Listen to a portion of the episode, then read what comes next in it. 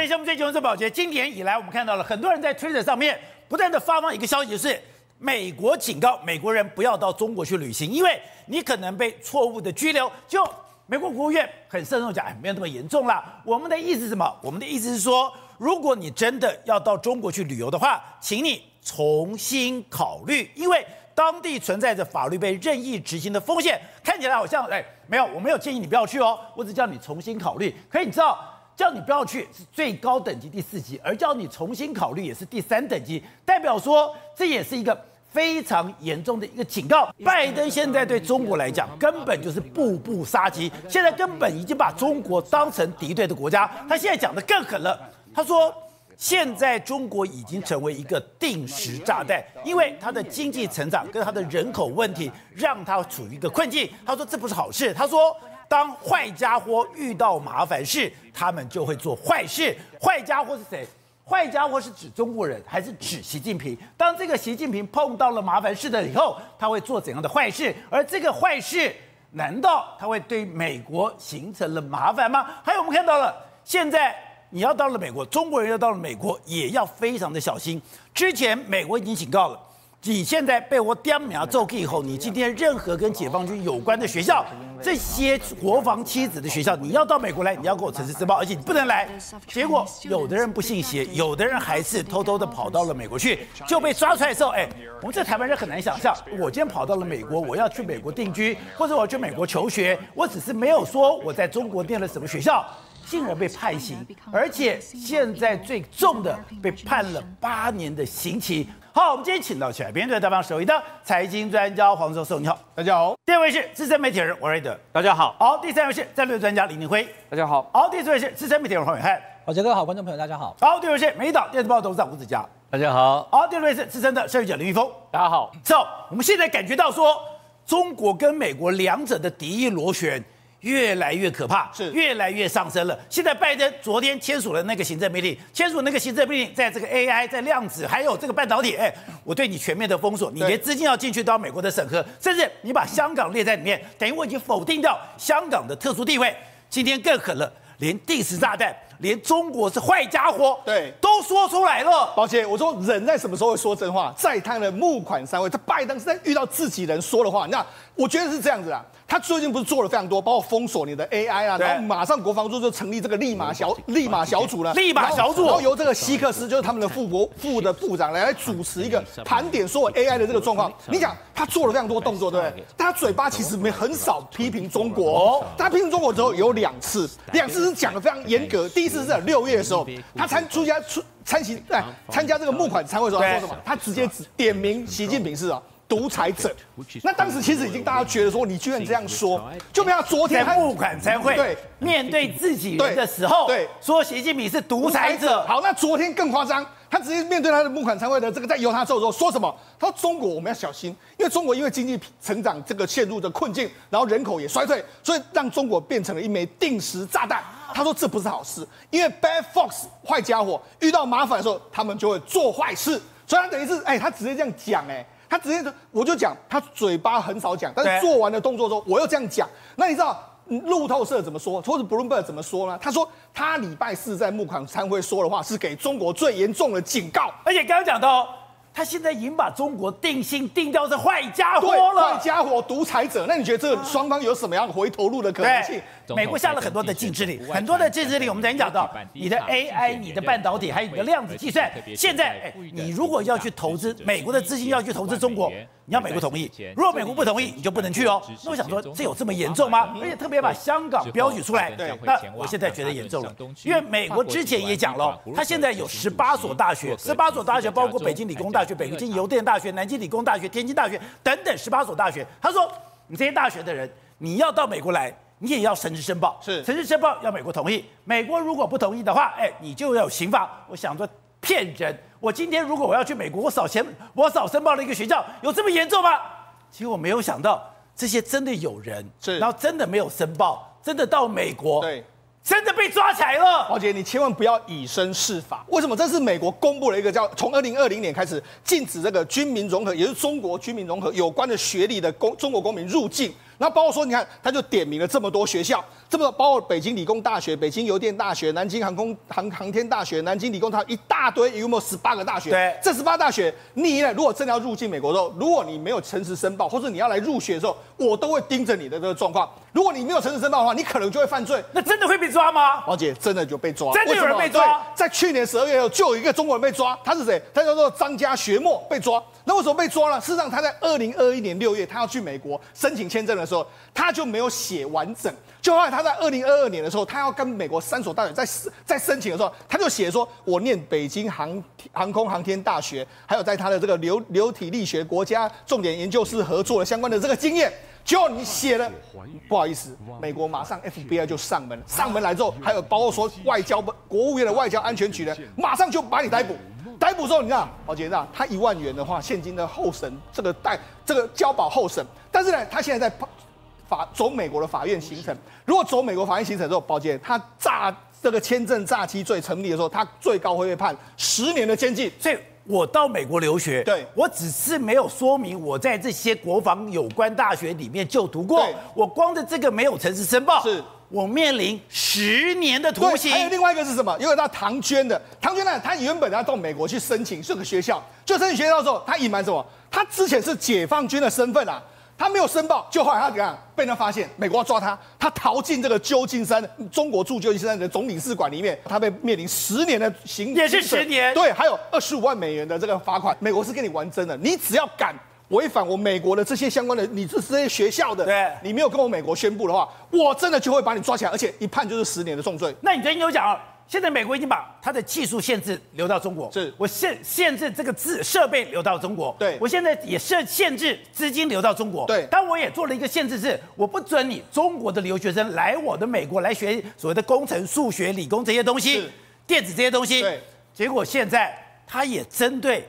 这些留学生开刀了，抱歉，事实上，你知道他还会抓什么？他会抓他。如果美国判疑似你是间谍的时候，他会对你判重罪。我们过去都认为说美国司法不会这样，就美国司法现在真的就给你判重罪，判重罪了。有一个叫做代表中国从，他们认认定是你代表中国政府从事间谍活动的前伊利诺州理工学院的研究生，叫做季超群。哦、那他是什么样呢？他其实原本是美，他不是这个中，不是中，刚才列在这学校，他不在这里面，不在这里面。但是他后来去念了芝加哥伊利诺州。的伊利诺理工大学，他就念了这个地电气工程学士，那还好啊。对，那念完了之后，就没想，因为美国发现到说他有三次前往中国，然后跟中国的国家安全部的官员联系。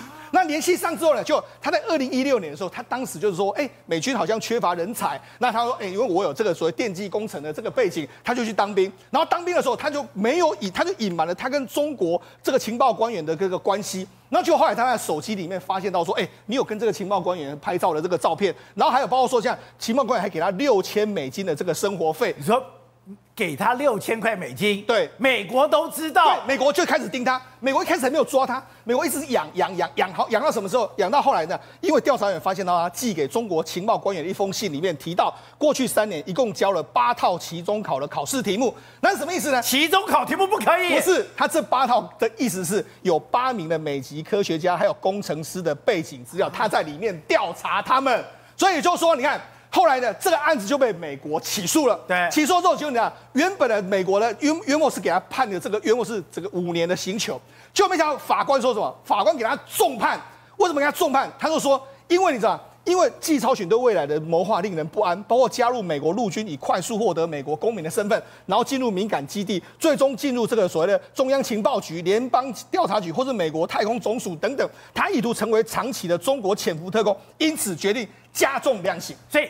检察官求刑五年，法官判八年。对，所以那大师，哎，你也想到美国法院也是这个样子啊？所以呢，事实上这个第一螺旋不是我们在说的，现在连法官都重判这个所谓间谍罪。那你跟我们讲，还有一个案子也是这样。宝杰啊，事实上现在中国在美国在抓什么人呢？第一个，因为现在有美国很多留学生，那留学生在那个地方的时候，他们有时候会表达他们的立场。像之前不是有很多在加州伯克莱大学的时候，里里面很多这个学生就说：“哎，我们反对说这个什么极端风控怎么样？我们要这个自由啦，我们要民主等等字眼。”就宝杰啊，就有一个叫吴小磊的中国留学生，他在美国，对，他就这样，他就针对他们那些所谓的这些人呢，你敢发表这些言论呢？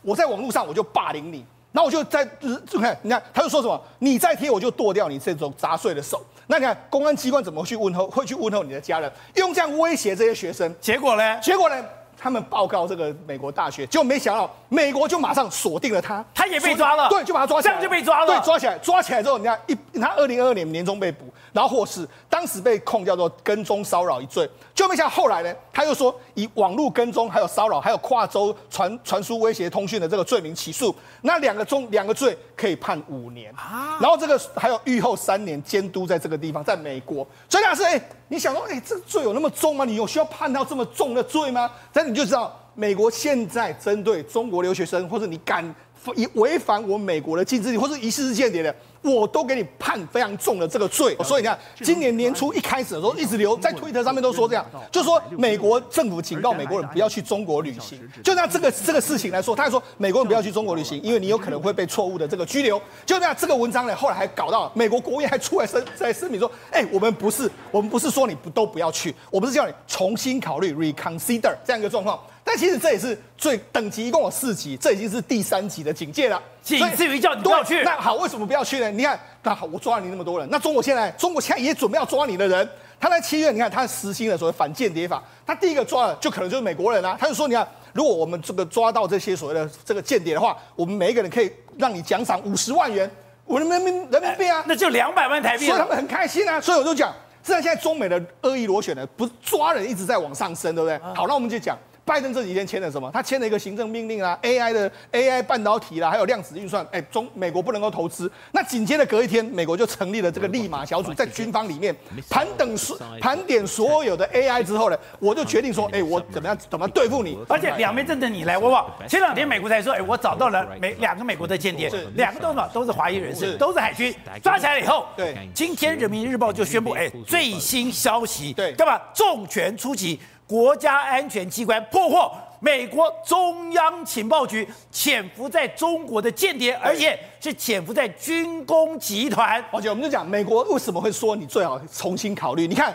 马上就抓了，你看就抓美国，美国抓两个疑似是中国间谍，然后中国马上也抓你啊！你看，他就直接讲重拳出击，国家安全机关破获有关于美国中央情报局间谍案。那这样潜伏在这个中国的这个解放军里面，军工集团里面，他说说这个叫这个嫌犯叫曾某某，曾某某是一九七一年生的，然后他是其其实是某某军工集团的重要人员，他是涉及到机密文件的人。然后他意大利进修的时候，被这个中国驻意大利的哎，美国驻意大利的大使呢叫塞斯主动联系联系之后。然后把他洗脑，洗脑之后，后来他就说：“哎，我愿意让你办理所谓的这个美国签证之类的。”然后就他就疑似就把很多的机密资料留给了这个美方，所以你看中国马上就抓了。所以我才跟你讲，事实上这不是开玩笑，这个绝对是中美之间的恶意螺旋在上升。所以美国政府才会说，最好你要去美中国之前好好想清楚吧。对，体会，现在拜登讲这句话真的非常重吗？他形容中国是一个定时炸弹，而且这坏家伙。碰到麻烦的时候，他们会做一些坏事情，而且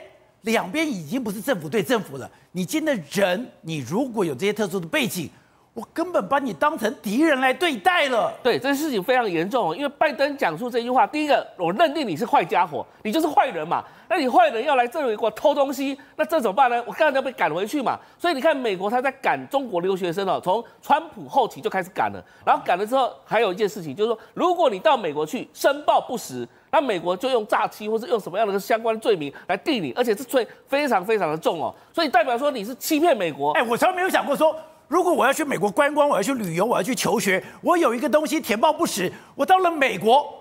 会有签证诈欺，签证诈欺真的是坐牢，而且现在这个签证诈欺根本就是冲着中国人来的。是啊，因为美国它有公告哪些学校全部被制裁。举个例子，刚刚我们提到北航这个事情啊，北航北航的学生竟然在网络上订，你说北京航空航天大学，对这家学校的学生，他在网络上订美国的 Amazon 的相关的货品的时候呢，结果他的收件地址写学院路三十七号。学院路海淀区学院路三十七号就是这一间北航大学嘛，然后呢，结果呢，马上送出去之后呢，系统马上告诉他说，不好意思，你的账号被封锁，因为你这个是被美国所制裁的大学，亚马逊不送，哎，亚马逊不送之外，还把他的账号封锁了。那现在怎么办呢？现在就是说，很多很多北航的学生跳出来就想说，那那完蛋了，那如果我读北航的。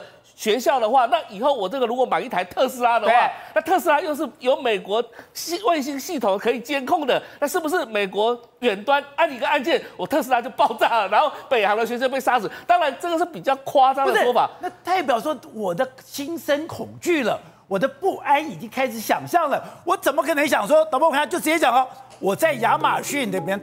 我在亚马逊里面，我点了一些东西，结果直接把我封号，我根本没有写学校的名字，我只写了学院路三十七号，结果亚马逊一看到学院路三十七号，就把我的号码给封了，以后。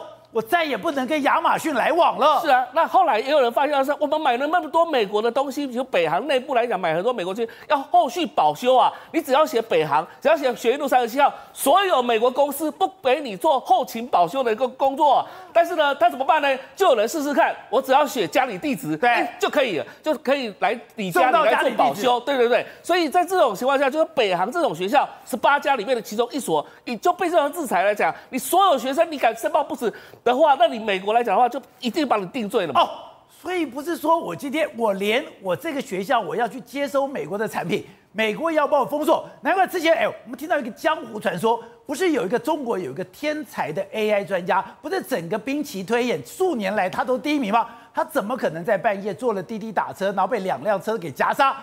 有人讲说有 CIA 的影子，对，也有人讲说这是为国牺牲，不是吗？当时那个破文上面写为国牺牲的概念，所以到底是谁下的毒手呢？是中国自己下的毒手，还是有外境外势力下的毒手？好，所以哎，你刚刚讲的是真的，真的有人在讲说，我今天在这十八所学校里面，我们需要有一些保修的零件，我们在跟美国申请的时候，美国看到这些东西。你直接就不寄来了。对，所以美国的系统已经把这些八所大学还有相关的企业所有名单全部都列进去。而这一次那一波被制裁的是因为军民方面的一个工业，还有涉及到南海问题，还有涉及到一些所谓的这个间谍的问题。所以那时候公告的，其实不要开玩笑，美国只要一公告的，政府一公告的，他只要进入到那系统，他就完真的，他就能给你完真的。所以你到美国去的话，这些老中国的学生，如果你想要到美国留学的话，如果你是这十八所的话，那你就不用抱持着个人希望了。而且我如果没有照实填报，我被抓到的话，我还要坐牢，坐牢最高还坐十年的牢。对对，美国英美法系来讲的话，诈欺就是重罪，所以你只要不实，你就是刻意隐瞒，不是说政治上的问题而已，这是法律上的问题。对美国来讲，诈欺罪是重罪。好，董事长，我们看到这件事情，外联出国移民，外联这家公司，哎。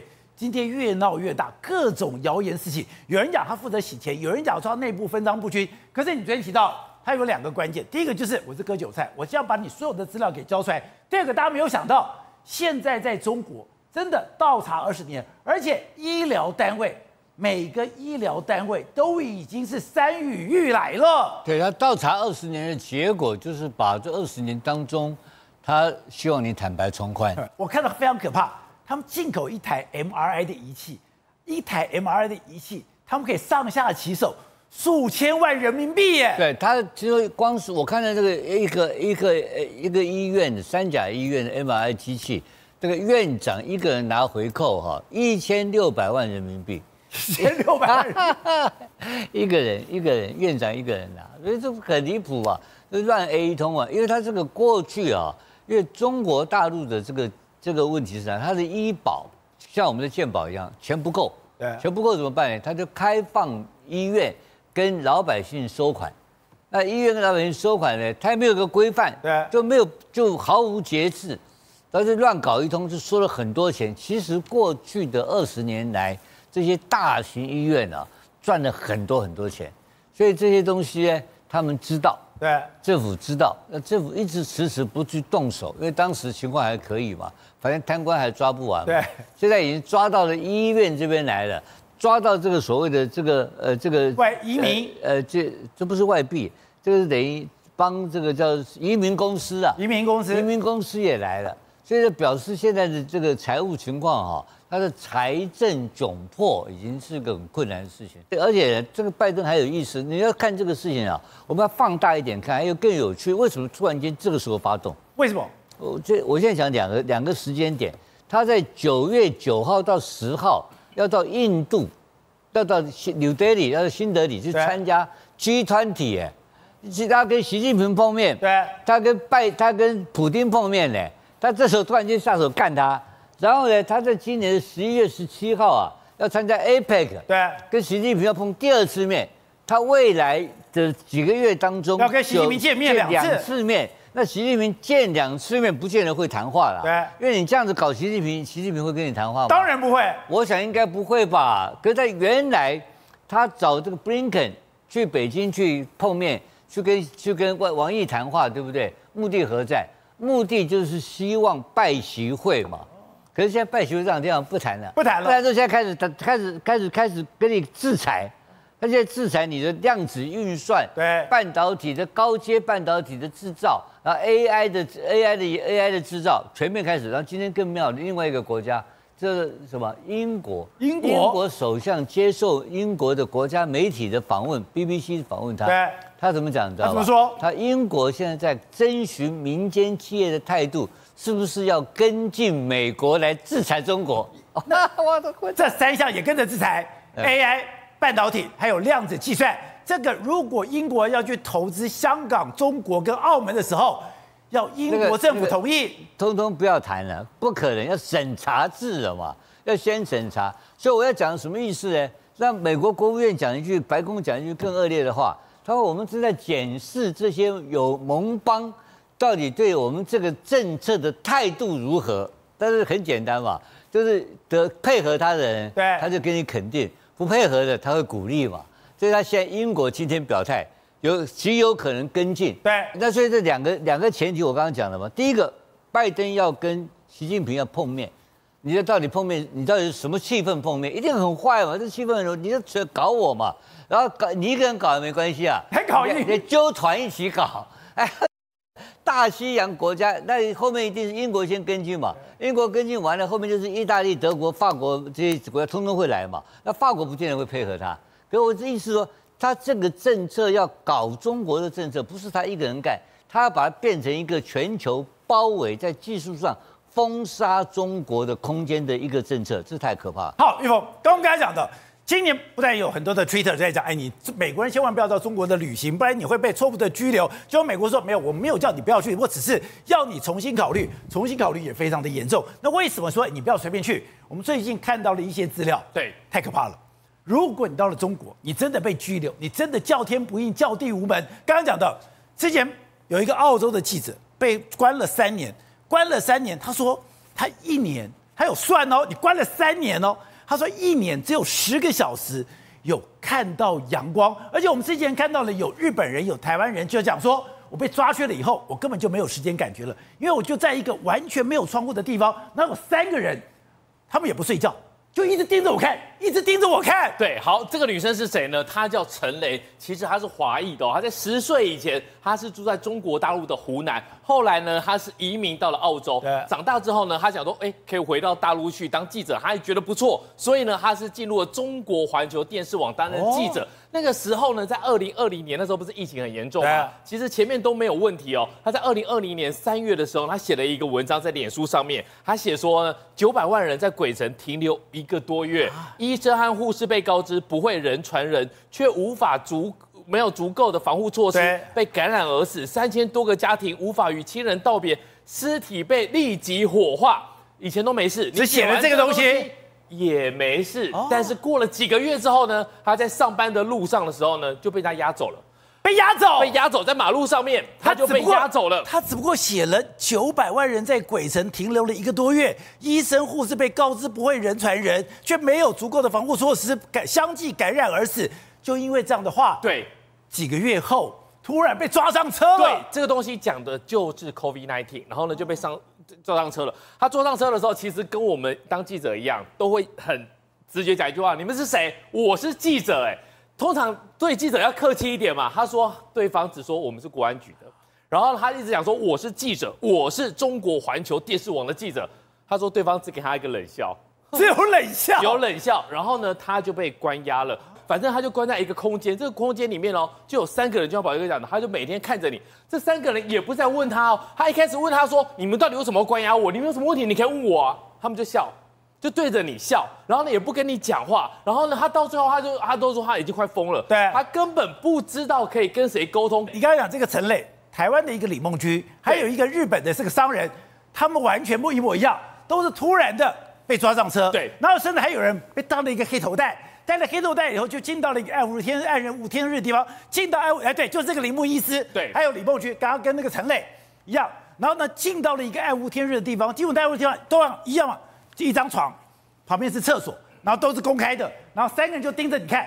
你今天睡觉也盯着你看，你发呆也盯着你看，你上厕所你也盯着看，你洗澡也盯着你看。对，看就看。他们说他不讲话。对他们这三个人讲说，他最可怕是不讲话，他不知道跟谁讲话。他说第一天会觉得疑惑，第二天会觉得毛骨悚然，第三天就快疯了。这个人是谁？铃木英司。其实他是日本的中国通，他以前对中国大陆是有情怀的，所以呢，他一直觉得说有机会的话要去大陆，他终于去了大陆，而且呢，在大陆那边的话，还有很多的好朋友在帮他，但是呢，他有一天也是被抓上了一个面包车。而且他说那个时候呢，是他要准备要回日本的时候，他在路上拦计程车，突然看到，因为他说那个时候都是绿色计程车，一台白色计程车冲过来把他载走，他以为要抢客人而已，就带到了机场之后呢，有面包车下来把他抓走，也是国安局，然后一样就是弄他弄他弄他。好，那我们看，那真的像什么？像美国国务院讲的，他针对你如果目的地去中国的话，你建议你不要去，你重新考虑，重新考虑，就是因为。当地存在着法律被任意执行的风险，听到这个也太可怕！莫名其妙上车，莫名其妙到一个鬼地方，这个鬼地方有三个人盯着看，不跟你讲话。李梦君讲说：“我离开这个地方，我到了牢里面，到了牢里面，我可以跟我的狱友讲话。对，我觉得我轻松多了。”对的。当然，现在还有一个大家关注的事情是在俄乌战争里面，双方使用无人机的攻击，还有乌乌克兰用无人机攻击莫斯科。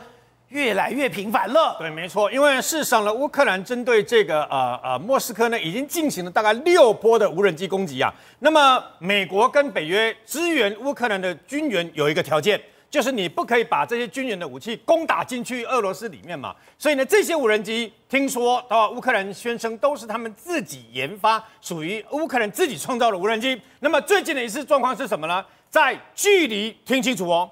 在距离莫斯科大概东北方六七十公里的一个工厂爆炸了。那爆炸了以后呢，有什么稀罕的？爆炸了以后，从各种不同的角度所拍到的是蕈状云，也就是说，它爆炸了以后，它的爆炸的那个云，就我们现在看到这个样子，像蕈状云一样。我问你，如果只是一个普通的工厂、公司，还是普通的一个啊什么基地的话，会出现这样的一个蕈状云吗？不会，当然不会。这表示什么？表示这个被打到的这个呃工厂也好，还是这个仓库也好，它里面不是有巨大的、非常多的火药跟炸药在里面，就是有一些化学物品在里面嘛，所以它会那么大。那么一开始被炸的时候呢，俄罗斯那边宣称说不是乌克兰的这个无人机炸，那那请问一下，那是什么东西炸的嘛？是什么东西引爆的，造成这么大一个爆炸嘛？而且这个爆炸事实上到目前为止啊。已经造成一个人死亡，然后大概七八个人失踪，然后还有六十几个人受伤啊！这个地方是夷城平地。那么一开始说这个地方只是一个呃这个什么光学仪器的一个呃这个仓这个仓库嘛，这个工厂嘛。从种种迹象显示，你看它爆炸威力有多大？它爆炸威力爆炸了以后，连远那么远的一个地方的这个然后车子呢，你看东西都掉下来，对，然后车子挡风玻璃砰瞬间炸开。附近所有的建筑物的玻璃几乎都炸碎。对，那么这个爆爆炸这么大，那它到底是做什么的？它到底是什么炸的啊？到底是不是呃乌克兰的无人机攻击，还是这个相关的突击这个特战部队去引爆的？还有他自己本身是做什么呢？现在可能谜底慢慢揭晓了。为什么呢？它不是俄罗斯刚刚开始所讲的说这个工厂就只是一个光学工厂、仪器工厂。我们刚刚说了，一真的一个光学工厂不会爆炸这么大嘛？它是什么？它里面除了放大量的火药跟炸药之外，俄罗斯的隐形战机的涂料应该是在这个地方生产的。战机对，俄罗斯战机的相关的轰炸机也好，战斗机也好，它这隐形战机里面的涂料是在这个地方生产的。而且呢，包括所有的夜视镜啊，那些所谓的夜视镜，还有各式各样的这个先进的仪器呢，也是在这个地方生产的。这告诉我们一件什么事？告诉我们一件。乌克兰这一次的发动这个等于攻击啊，它精准的掌握俄罗斯最重大高科技武器生产的命脉。但是事实上，这些攻击目标又精准。那么你忘了吗？莫斯科金融大楼竟然可以前后让两架攻击自杀无人机打中，就表示乌克兰事实上它不是盲目攻击，它也进，它也根据这些攻击正在精准的定位，紧接而来要给莫斯科致命的一击。